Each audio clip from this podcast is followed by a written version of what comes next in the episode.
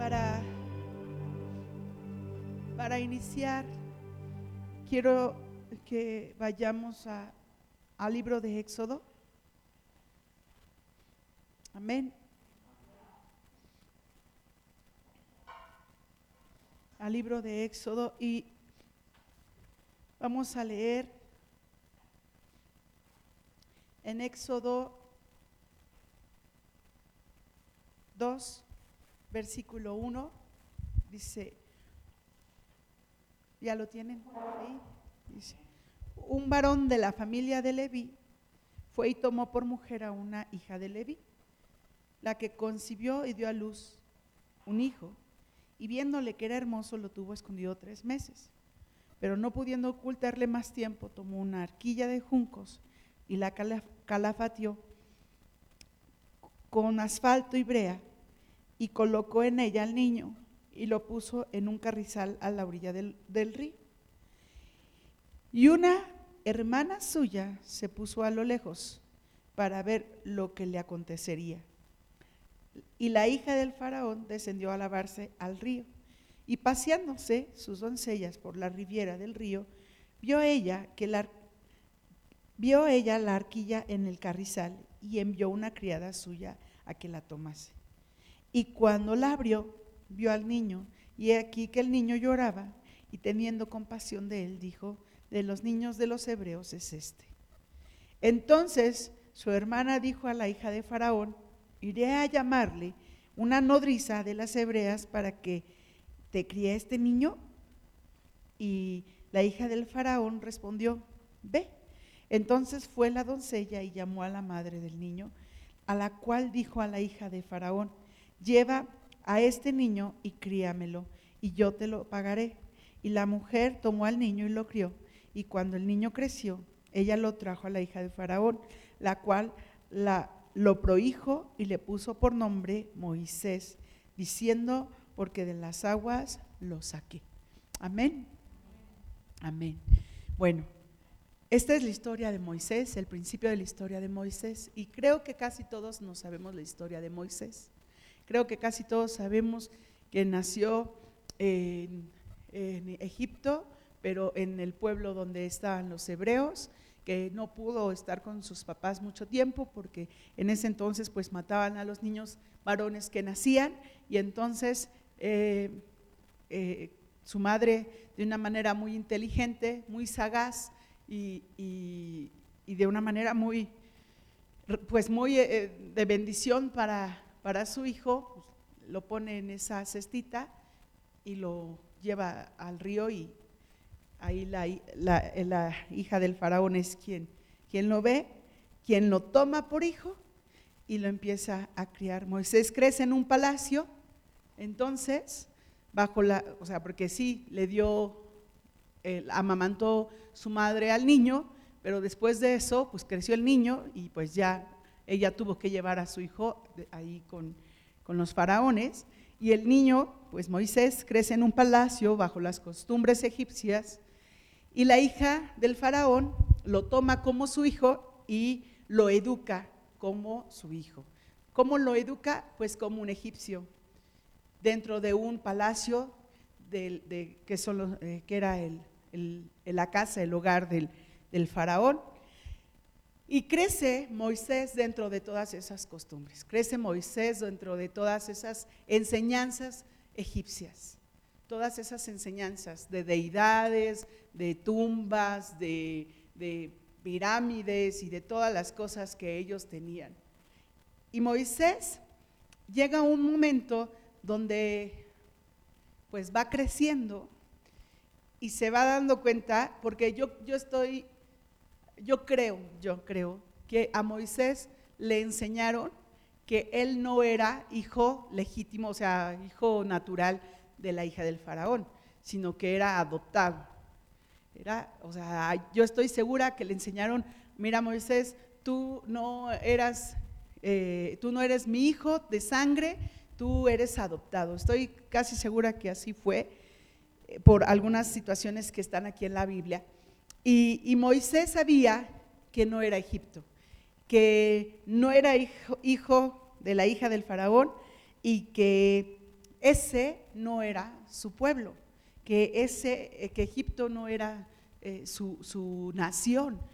Y cuando Moisés vive en la casa del faraón, él está ahí por 40 años. Él vive 40 años dentro de la casa del faraón como todo un, como todo un mi rey, como todo un mi rey, realmente porque todo tenía, todo, todo, él podía ir y comer lo que quisiera, tomar lo que quisiera, hacer lo que quisiera, porque aunque era, no era hijo de sangre de la hija del faraón, sí era algo, eh, eh, sí era adoptado y sí lo trataban como parte de la familia del faraón.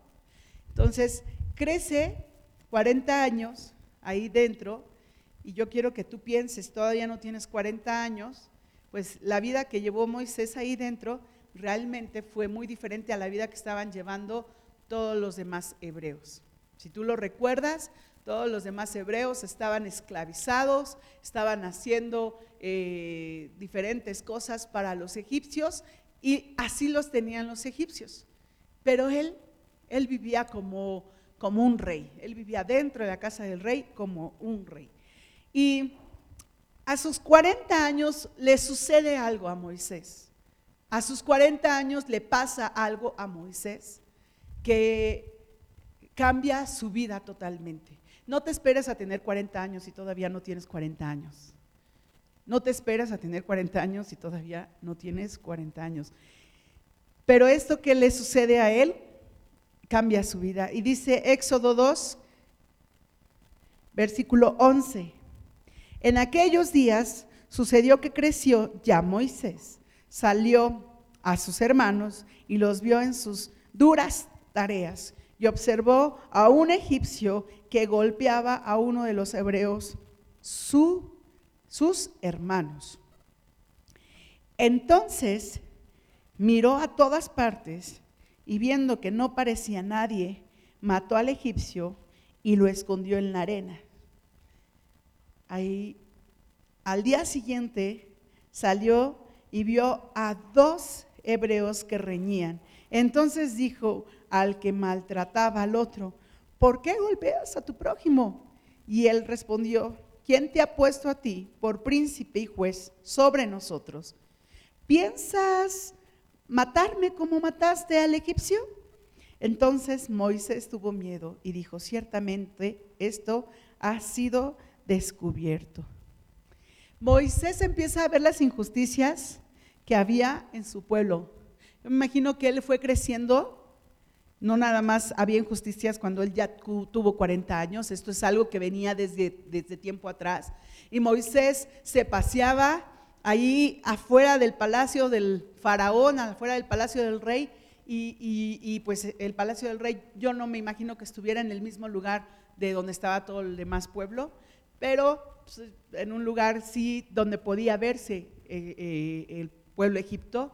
Y yo creo que ahí Moisés salía, se paseaba, veía y veía cómo a lo lejos los egipcios maltrataban a los hebreos, cómo los hebreos estaban ahí eh, trabajando de manera pues muy pesada porque estaban cautivos y cuando tú, bueno, tú no. Pero cuando hay una persona que es que está de esclavo, pues a un esclavo cómo lo tratan? Lo tratan mal, ¿sí o no? Simplemente podemos ver cómo trataron a las personas morenitas, a las personas, mi hijo me, me dice, no digas eso, bueno, pero a las personas este, de raza negra en Estados Unidos cuando fueron esclavos, en, en Inglaterra y aún aquí en México. ¿Cómo fueron tratados? Los, maltrataban, los golpeaban, los dejaban sin comer, eh, aumentaban las horas de trabajo, eh, los metían en hoyos, en pozos, eh, o sea, un montón de cosas, los perseguían con perros, ¿sí o no? Bueno, ah, entonces, dense más o menos cuenta cómo habría sido el tiempo de esclavitud de los hebreos en Egipto. No creo que hayan sido tan bonito. No creo que haya sido algo bueno para ellos. No creo que haya sido algo donde llegaban y descansaban y decían, ay, ya. No. Estaban de una manera esclavos ahí. Y, yo quiero que también reflexionemos sobre eso. Porque puede ser que no nos demos cuenta pero podemos ser esclavos nosotros ahora. Eh, se me traba la lengua, esclavos. Quiero poner la X antes y no. Esclavos.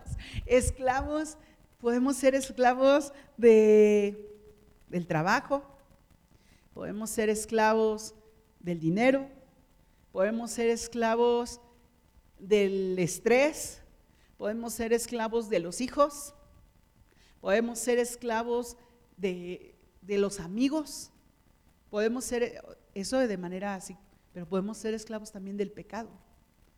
Podemos ser esclavos, hay quienes son esclavos del alcohol, hay quienes son esclavos de la prostitución, hay quienes son esclavos de la pornografía, hay quienes son esclavos de, la, de, lo, que, de lo que tú quieras ponerle ahí, nombre y letra. Y Moisés ve cómo están sus hermanos. Y Moisés ve que sus hermanos están siendo pues lastimados, maltratados y heridos por los egipcios. Y estaban siendo también abusivos con los hebreos, los egipcios con los hebreos. Y Moisés, eh, al ver cómo eh, primero un egipcio va a maltratar a uno de sus hermanos hebreos, él vestido de Egipto, no estaba vestido de hebreo, porque recuerden que él vivía dentro de la casa del faraón, él tenía que vivir como Egipto. Entonces ve cómo maltratan a su hermano y él quiere meterse y quiere hacer justicia por su propia mano. Y entonces hace justicia y mata precisamente a ese Egipto. Y él pensando que nadie lo había visto. Ok, ya lo mató bueno, ahí lo dejó o lo medio escondió o algo así. El caso es de que ya lo hizo y él pensó, nadie me vio. Pero yo no me, eh, estaba yo escribiendo, leyendo, yo decía, bueno, que no se dio cuenta que el Egipto estaba maltratando a un hebreo y que por mucho que él agarró y a lo mejor lo quitó fuerte, lo azotó al suelo, yo no sé, el hebreo pues salió corriendo, pero salió corriendo y después de sentirse como a salvo, pues el hebreo se asoma, yo creo, y ve lo que está haciendo Moisés. Y no nada más él, sino también otros hebreos. Y mata Moisés a ese egipcio. Y, este, este, este hombre piensa, nadie me vio. ¿No? Ya hice justicia por mi propia mano, nadie me vio, yo puedo hacerlo de nuevo, tal vez pensó en eso, tal vez pensó en, sí, yo, yo voy a ayudar a mi pueblo, lo voy a ayudar a que, a que ya no los maltraten. Y él quería hacer la justicia por su propia mano, él quería hacer las cosas a su manera, a su modo. ¿Cuántas veces quieres hacer las cosas a tu manera y a tu modo? Y a lo mejor te salen, a lo mejor te salen. Pero ¿sabes qué? Cuando cuando no está Dios presente en las cosas que hacemos, de verdad muchas veces no es de bendición lo que estamos haciendo. No es de bendición. Nos puede salir. Y nos va a salir a lo mejor porque, pues porque sabemos hacer las cosas o a lo mejor porque tenemos la capacidad eh, de, eh, manual de hacerlas o de aplicarlo. Pero cuando no está Dios presente, no es de bendición lo que estamos haciendo no va a ser de bendición. Estaba leyendo Proverbios y dice Proverbios que Dios, Dios mira la intención del corazón. O sea, podemos hacerlo, pero Dios también está viendo la intención de nuestro corazón. ¿Cuál es la intención que estamos teniendo para ello? Y nos va a salir, pero Dios está midiendo nuestro corazón, está viendo qué hay aquí adentro. Y, y, Moisés, su intención, pues era querer salvar a su hermano hebreo, sí, pero con sus propias fuerzas y a su manera y a su modo. Y el Señor dijo, ay Moisés, ay Moisés. Y Moisés, eh, eh, cuando ve, eh, al día siguiente sale y ve que dos hebreos estaban golpeando, Moisés quiere volver a intervenir. Y entonces él ya se siente juez dentro de los mismos hebreos. Él ya se siente el que puede detener las cosas y puede hacer que los hebreos no se peleen. Y entonces le dice, ¿quién te puso a ti por príncipe? ¿Quién te puso a ti por príncipe? Imagínate qué fuerte Él queriendo detener la pelea, no se peleen, no se peleen, miren que ustedes son hermanos, no se peleen, porque ustedes son amigos, no se peleen. ¿Y tú qué? O sea, ahora sí que bailó las calmadas por ahí, dicen, ¿no? ¿Y tú qué? O sea, ¿por qué te metes? Este asunto no es tuyo. Te, te, estás metiendo y a ti quién te puso por juez, a ti quién te puso por príncipe, Moisés. Tú, tú no eres nadie. Sus propios hermanos le están diciendo eso a Moisés. Tú no eres nadie. Tú no vales. Tú o sea, ¿qué quieres hacer con nosotros si ni siquiera viviste con nosotros? Si ni siquiera vives lo que nosotros vivimos, si ni siquiera estás donde estamos nosotros, ¿qué quieres hacer? ¿Quieres matarnos como mataste ayer al Egipto? Ah, caray, se ve descubierto este hombre. Primero le dijeron, tú no vales nada, tú no eres nadie, tú no perteneces a nosotros. Y después le dijeron, eres un asesino. Porque eso fue lo que le dijeron. Tú mataste a un egiptino, ahora nos quieres matar. Y Moisés, al verse descubierto, sale corriendo. Porque el faraón se enteró también. Y al enterarse el faraón y al enterarse todo el mundo, dice, ¿para qué me quedo aquí? Sale huyendo. Se va. ¿Cuántas veces salimos huyendo de nuestros problemas? ¿Cuántas veces salimos huyendo? ¿Cuántas veces queremos cerrar los ojos como si ese problema no existiera y quisiéramos salir corriendo? Ay, no, este problema no existe. Ay, no, este problema no está presente. Ay, no, este problema no lo voy a tener en cuenta. Ay, no, este problema no, no, no, no, no, no, no me va a afectar. Y sale huyendo Moisés y se va. Y se va porque porque si no lo matan también a él y corre. Y corre lo más que puede. Y una vez que corre y que se va y, está lejos, Moisés empieza a hacer una vida diferente. Pero antes de eso, dice en el versículo 15, para no dejarlo suelto, Éxodo 2, 15, dice, oyendo Faraón acerca de este hecho, procuró matar a Moisés, pero Moisés huyó delante de Faraón y habitó en la tierra de Madián. Y estando sentado junto al pozo, siete hijas que tenía el sacerdote de Madián vinieron a sacar agua para llenar las pilas y dar de beber a las ovejas de su padre. Mas los pastores vinieron y las echaron de allí. Entonces Moisés se levantó y las defendió y dio de beber a sus ovejas. Y volviendo a ellas, a Reuel, su padre, él les dijo, ¿por qué habéis venido hoy tan pronto? Ellas respondieron, un varón egipcio nos defendió de mano de, de, los pastores. Por eso te digo que estaba vestido de Egipto, o sea, como un egipcio, porque a ellas le están diciendo aquí. Un varón egipcio, o sea, no era un varón hebreo, era un varón egipcio, porque estaba vestido como los egipcios. Dice, un varón egipcio nos defendió de mano de los pastores y también nos sacó el agua y dio a beber a las ovejas. Y dijo a sus hijas, ¿dónde está? ¿Por qué habéis dejado a ese hombre? Llamadle para que coma. Y Moisés convino en morar con aquel varón. Y él dio a su hija Séfora por mujer a Moisés. Y ella le dio a luz un hijo y le puso por nombre Gerson porque dijo, forastero soy en tierra ajena. Aconteció que después de muchos, muchos años, muchos días, el rey de Egipto y los hijos de Israel gemían a causa de la servidumbre y clamaron y subió a Dios el clamor de ellos con motivo de su servidumbre. Y oyó Dios el gemido de ellos y se acordó de su pacto con Abraham, Isaac y Jacob. Y miró Dios a los hijos de Israel y los reconoció. Ok, tremenda cosa, porque Moisés ya había huido. No, no fue de que llegó a donde estaba la tierra de Madián en un día. Realmente estaba viendo cuántos kilómetros son de Egipto a Madián y no está cerca, sí está lejos. Este, no, no fue un día, sí fueron varios días que tuvo que caminar hasta allá.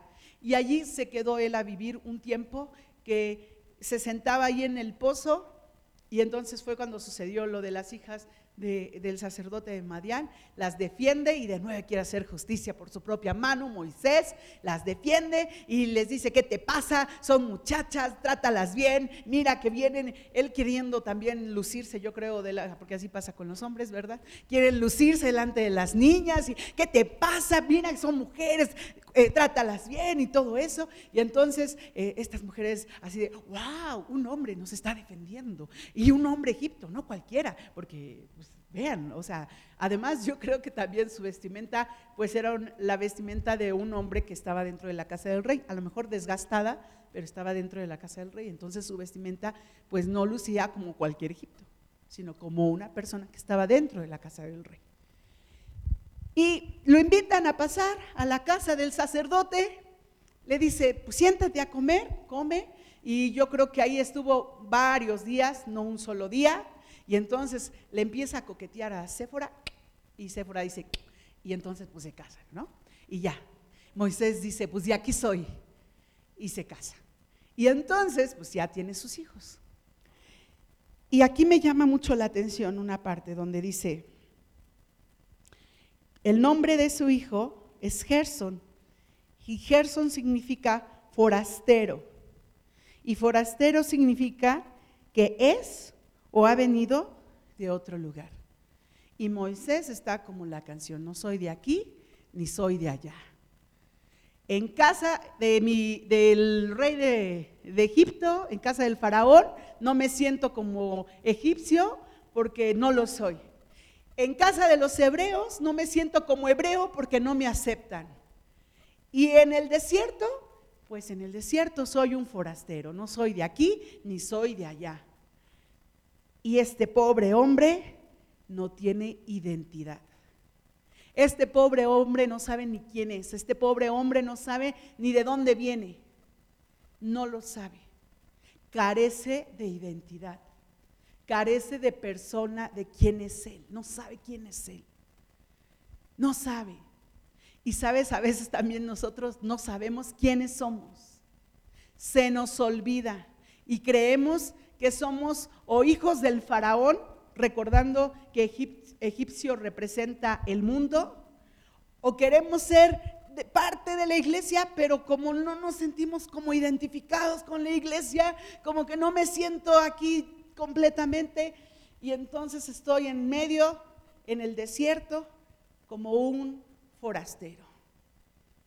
Estoy ahí sin saber quién soy, sin saber de dónde vengo, sin saber hacia dónde voy. Así.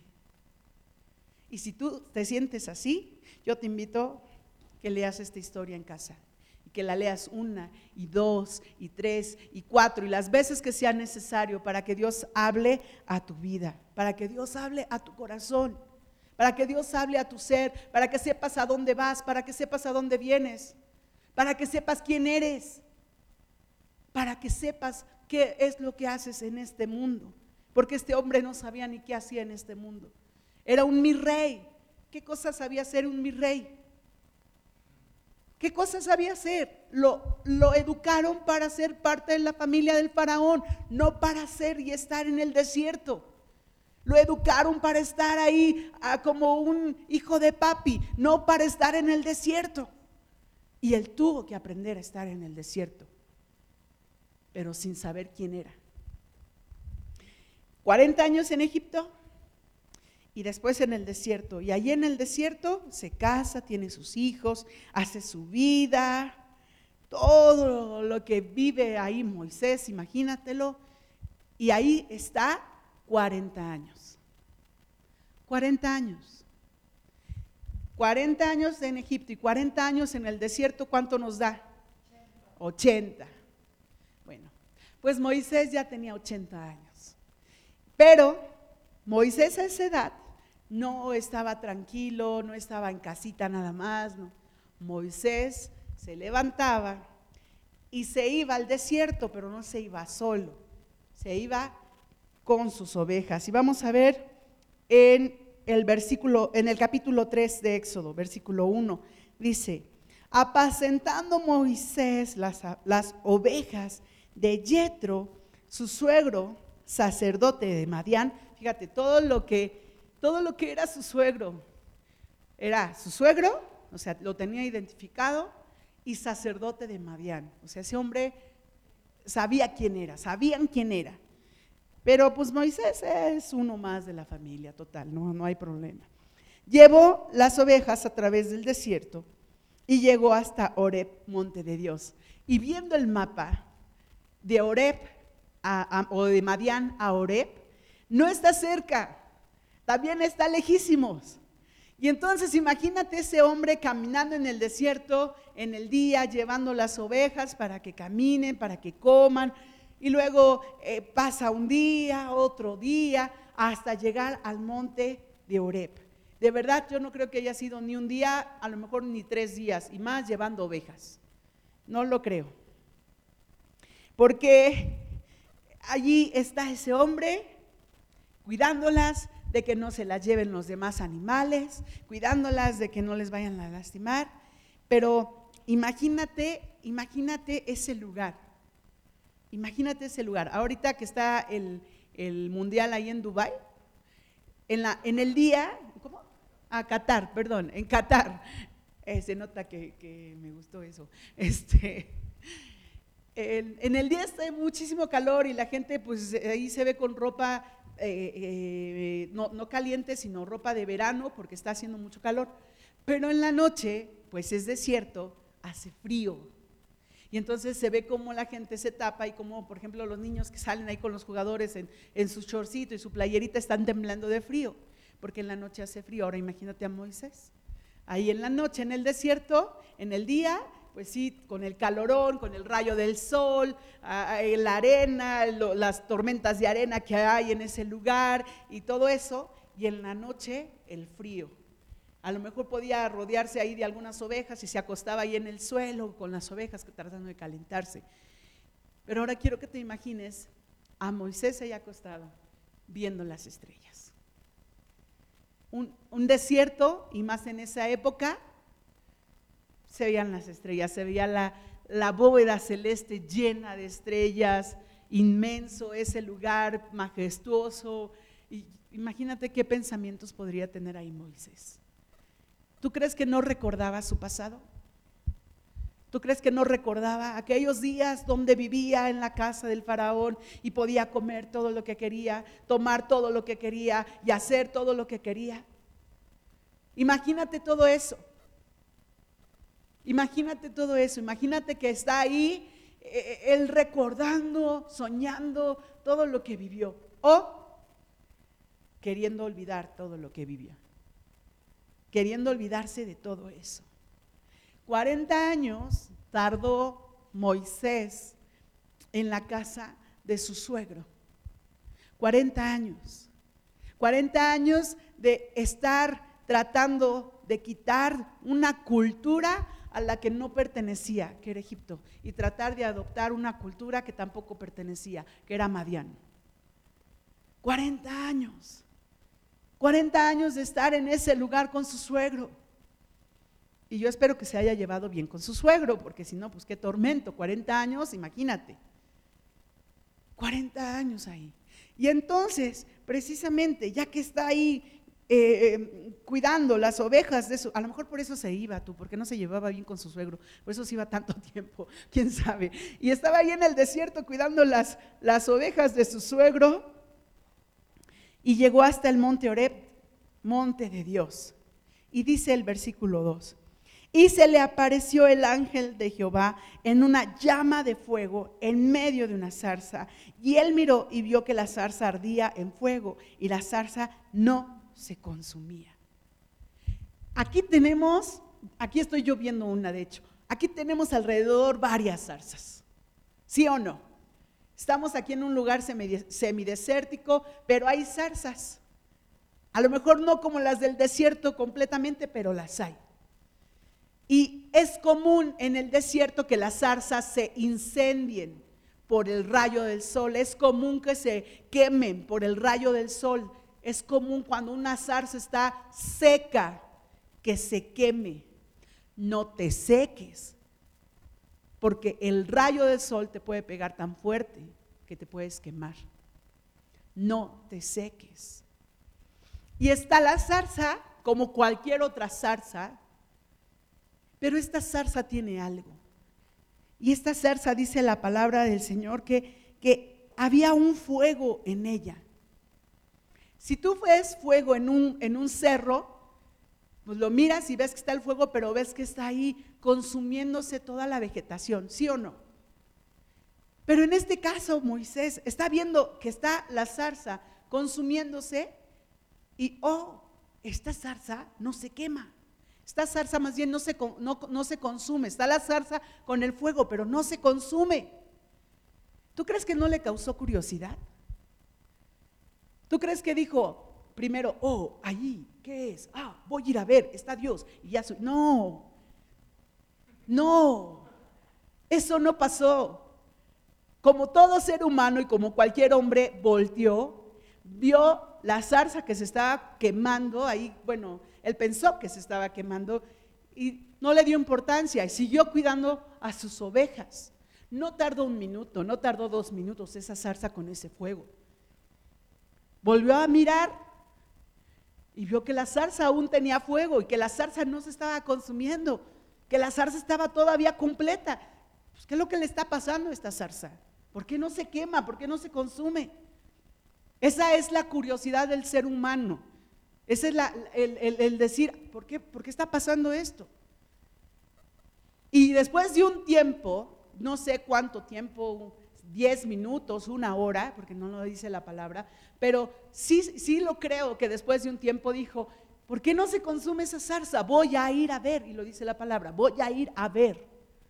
Y él va a ver esa zarza que se está ahí llenando de ese fuego, y al estar ahí en, eh, llegando al lugar donde estaba la zarza, pudo percatarse de mejor forma y de mejor, con, con, mejor ojo que esa zarza no se consumía, que esa zarza no se quemaba, que esa zarza no estaba carbonizada. No estaba hecha carbón, no estaba hecha ceniza. ¿Cómo es que esa zarza puede tener todavía fuego y no le está pasando nada? ¿Cómo es que esa zarza está ahí con ese fuego y no se quema? Y, Moisés está asombrado, expectante, y yo creo que si tú y yo hubiéramos vivido esa experiencia, lo hubiéramos hecho de la misma manera. Y hubiéramos estado sorprendidos y expectantes. ¿Cómo es que no se quema? ¿Cómo es que no se quema? ¿Cómo es que no se consume? Versículo 3 dice, entonces Moisés dijo, iré yo ahora y veré esta grande visión. ¿Por qué causa la zarza no se quema? Versículo 4. Viendo Jehová que él iba a ver, lo llamó Dios de, un de en medio de la zarza y dijo, Moisés, Moisés. Y él respondió, ¿qué respondió? No los oí. No, no, no los escucho. Fuerte. Gracias. Él respondió, heme aquí. O sea, imagínate qué impacto, qué impacto ver la zarza que está ahí, que, que tiene fuego, y de repente escuchar una voz que te diga tu nombre, pon tu nombre en vez de que sea Moisés, Moisés, pon tu nombre. Chris, Chris. ¡Qué impacto! Escuchar de repente esa voz que, que, y volteas para todos lados y dices, ¿quién me habla? ¿De dónde me hablan? Y el Señor le está hablando a Moisés. Está hablando a su vida, está hablando a él y le está diciendo, heme aquí, heme aquí.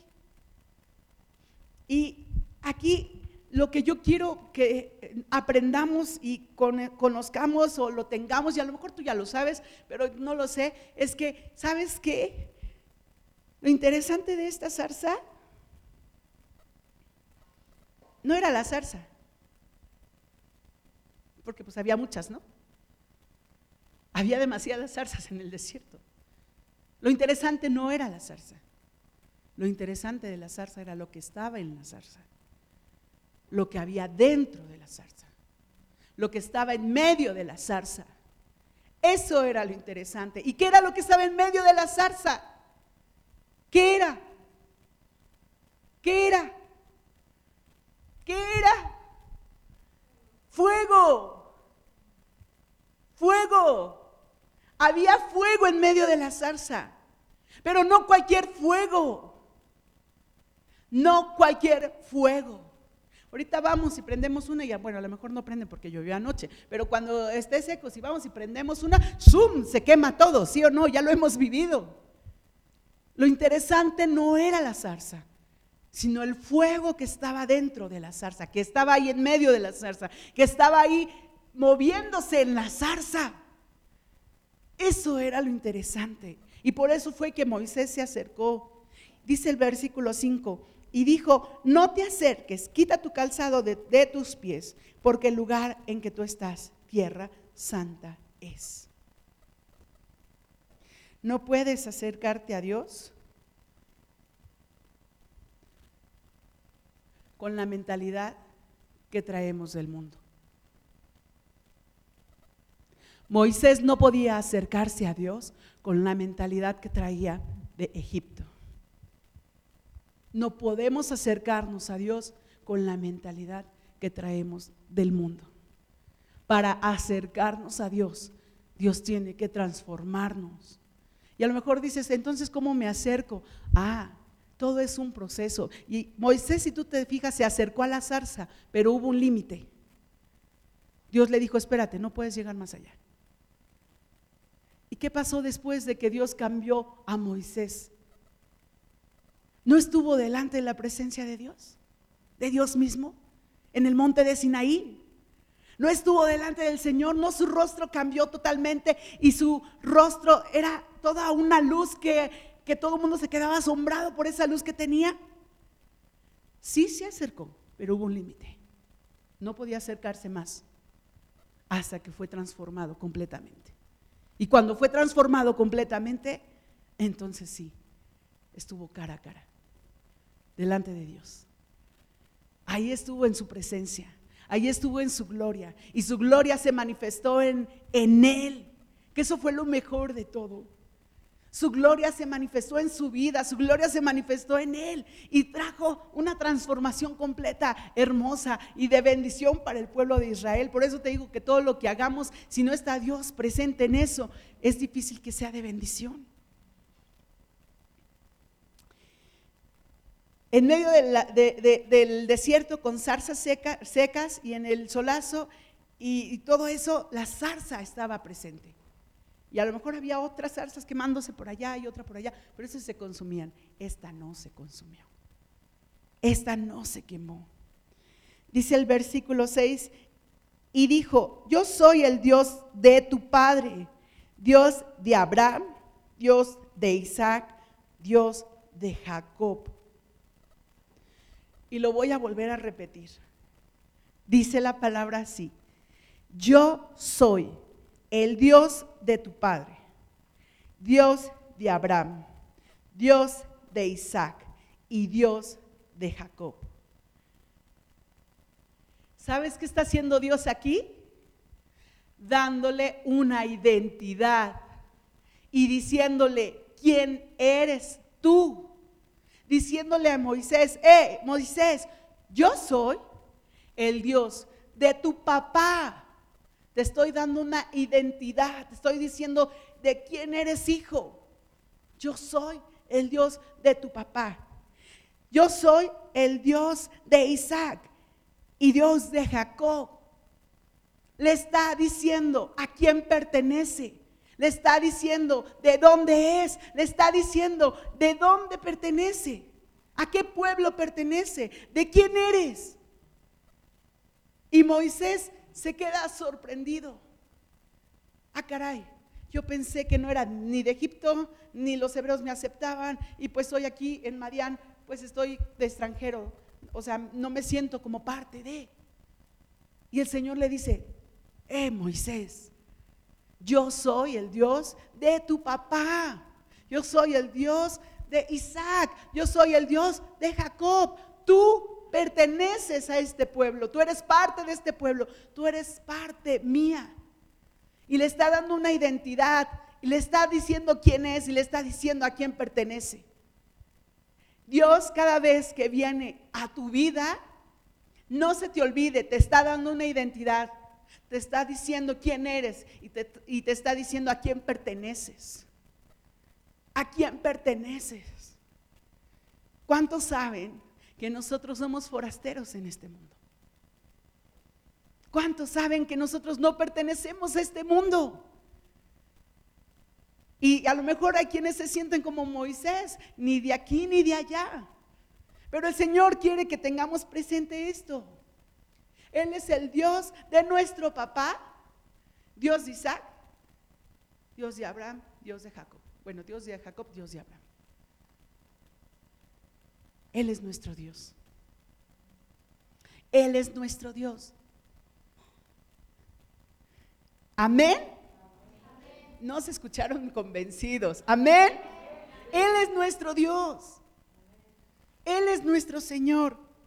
Él es, y le está diciendo todo esto. Y le empieza el Señor aquí a decir todo su plan. Le empieza a decir a Moisés qué es lo que quiere que haga. Y le empieza a decir, mira, yo vi, yo he visto cómo los egipcios están maltratando a mi pueblo. Y yo quiero que tú vayas y tú hagas estas cosas para rescatar a mi pueblo, traerlo de nuevo para acá y que dejen esa esclavitud. Que el faraón ya no sea más sobre ellos, que el pueblo de Egipto ya no sea más sobre ellos. Yo quiero que tú vayas y que tú hagas. ¿Y qué le está dando el Señor ahí? Le está dando propósito. Le está diciendo, quiero que tú hagas esto, quiero que tú hagas esto otro, quiero que tú vayas y hables con el faraón y hables con los ancianos hebreos y hables con tu hermano y vengas y les digas todo lo que vamos a hacer. Le está dando propósito. Por si tú piensas que no tienes propósito en esta vida, no sé para qué vengo, no sé para qué estoy aquí, para qué vivo, es como todo el mundo piensa, el humano nace, crece, se reproduce y muere. Qué horror y qué vida. De verdad, piénsalo. Si el ser humano piensa de esa manera, qué horror y qué vida. Pero Dios le dio un propósito. Y Dios nos da propósitos. Dios nos da propósitos. Y que esos propósitos no nos quedemos con los brazos cruzados en medio del desierto, sentados ahí esperando a ver a qué horas podemos hacer las cosas. Dios quiere que nos levantemos como se levantó este hombre y caminemos.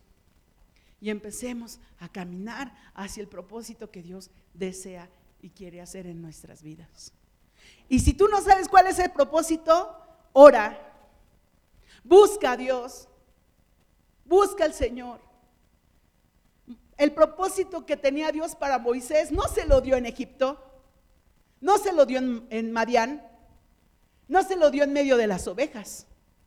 El propósito que Dios le dio a Moisés fue cuando Moisés se acercó al fuego. El propósito, y lo vuelvo a repetir, que Dios se le revela a Moisés fue cuando él se acercó al fuego no fue en otro lado. No fue en otro lugar. El propósito que Dios tiene para nuestras vidas va a ser hasta que nos acerquemos a Él. Hasta que nos acerquemos a Él. Hasta que te acerques a Él más y más. ¿Qué es lo que más anhela y desea un papá? Tener a sus hijos. Y este papá tan especial que, ve por nosotros, que nos cuida, que todo, todo lo que sabemos ¿Qué es lo que más anhela? Que nos acerquemos a Él. ¿Por qué envió a su Hijo? ¿Por qué murió Jesús en la cruz? Por, porque sí. Fue para acercarnos al Padre. Acercarnos al Padre. Acercarnos al Padre. ¿Qué es lo que anhela Jesús? Que te acerques al Padre que te acerques tú al Padre. Así como mis hijos vienen luego y me presentan a sus amigos o a su papá, vienen y les presentan para que le conozcan y para que sepan quién es su papá y papá sepa quiénes son los amigos de su hijo, así el Señor, así el Padre. El Señor Jesús, mira papá, ven, te presento a mi amigo que se llama Chris. Él es así y así y nos está buscando y, y Él quiere acercarse a ti y le habla el Señor Jesús al padre de su amigo. Le habla, le dice quién es. Le habla de nosotros, le dice quiénes somos. Porque Jesús quiere acercarnos al Padre porque el Padre anhela y desea que nos acerquemos a Él. Hay cosas, y yo lo sé, ahorita que está, que estoy en el trabajo, créeme que me he sentido abrumada, desesperada, cansada. Eh, hay veces en que el cansancio es mental y digo, ya no puedo más, y de repente digo, ya voy a renunciar, y es mucho trabajo, demasiado, demasiado trabajo. Pero también el Señor me ha ido mostrando cosas. Y me ha ido mostrando que yo puedo acercar a esos niños a Él. Que yo puedo acercar a mis compañeros a Él. Que yo puedo provocar que esos hombres, que esas mujeres que no conocen a Dios, se acerquen a Dios que esos pequeñitos que a veces llegan con una tristeza inmensa porque ya les dijeron eh, y los regañaron y les dijeron, ya no te quiero porque así somos y así es el ser humano sin Dios, ¿cómo puedo acercarlos a Dios? ¿Cómo puedo provocar que esos niños se acerquen? Dios anhela y Dios desea que nos acerquemos a Él. Que nos acerquemos a Él. No es nada más porque si no es nada más para, para, por gusto, no es nada más para que podamos admirar ahí la zarza ardiendo y podamos decir, oh, qué maravilla, oh, qué, qué sorprendente, oh, wow. Sino para que realmente podamos ver a Dios, podamos tener a Dios presente en nuestras vidas.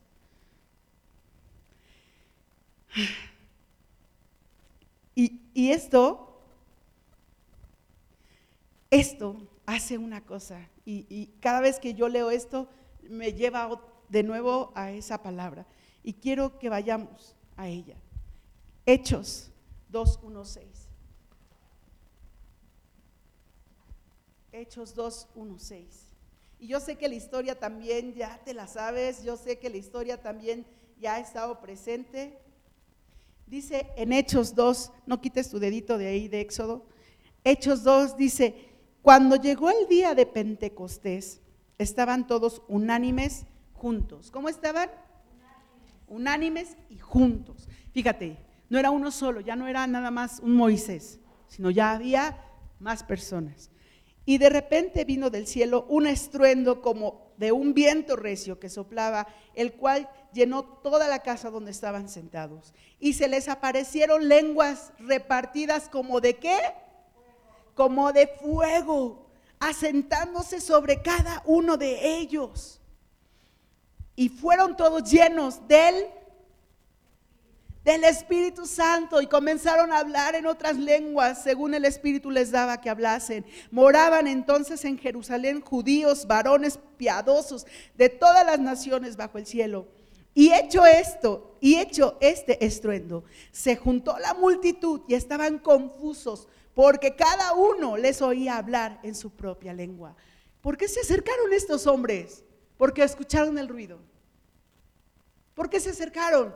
¿De dónde viene ese ruido? Así como cuando de repente escuchas eh, eh, los cohetes, del, cuando el Pachuca mete gol y dice, ¿de dónde son esos cohetes? Una vecina hace, hace unos meses, cuando todavía estaba jugando el Pachuca en la temporada, eh, al principio de la temporada era, era nueva la vecina, yo creo que venía de México, no sé, y empezó a tronar los cohetes cuando Pachuca metió gol.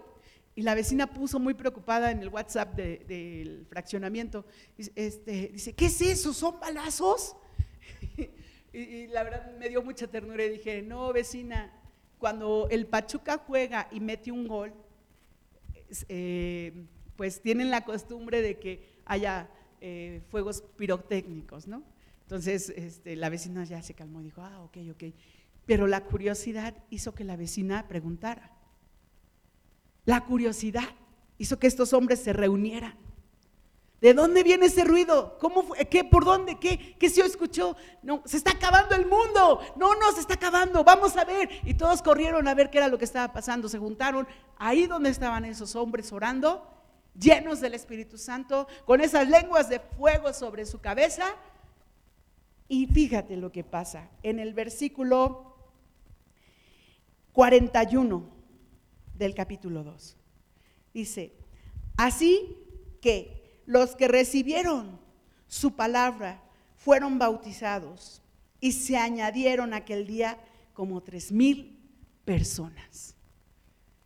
Tres mil personas que se acercaron por curiosidad y fueron llenas. Y perseveraban en la doctrina de los apóstoles, en la comunión unos con otros, en el partimiento del pan y en las oraciones. La curiosidad provocó que esos hombres se acercaran. Pero el fuego del Espíritu Santo fue que provocó, ¿quién provocó que esos hombres se acercaran a Cristo? Fue el fuego del Espíritu Santo que provocó que esos hombres vinieran a Cristo. Hey, si alguien se acerca a ti y empieza a ver que tú eres diferente, compártele, háblale de la palabra, pídele al Señor ese fuego. Pídele al Señor ese fuego. Recuerda que Dios te da identidad. ¿Quién es tu Padre? ¿Quién es tu Padre? Dios. Y si tu Padre es Dios, tienes una identidad. Tienes una identidad. Dios te da propósito, porque Dios desea y anhela que tú hagas seas útil para el reino de los cielos. Dios desea y anhela que seamos útiles para el reino de los cielos. No nos quedemos sentados con brazos cruzados. Tenemos que movernos, tenemos que hacer, tenemos que despertar, tenemos que levantarnos, tenemos que hacerlo. Tenemos que hacerlo. Y esta partecita dice, que anoté, dice, el fuego estaba delante de Moisés. Perdón, antes de esto. Dios se revela. Dios se revela a quien desea revelarse. Pero también Dios se revela a aquel que le busca. Moisés le buscó. Y Dios se reveló. Dios se reveló. ¿Por qué busca? Y dice, no, pero ¿cómo le buscó? Fue a ver el fuego. Fue a ver el fuego. Moisés fue a ver el fuego y Dios se reveló. Si tú todavía estás entre que sí, que no, pero bueno, pero no sé, Dios anhela revelarse a tu vida, pero tú necesitas acercarte al fuego. Y ahora sí, el fuego estaba delante de Moisés, pero ¿quién fue el que caminó hacia el fuego? El fuego estaba delante de Moisés, pero Moisés fue el que caminó hacia el fuego el que caminó hacia el fuego. Y si tú anhelas, deseas y quieres el fuego, yo sé, yo sé que esto no se, hace mucho desde hace mucho tiempo.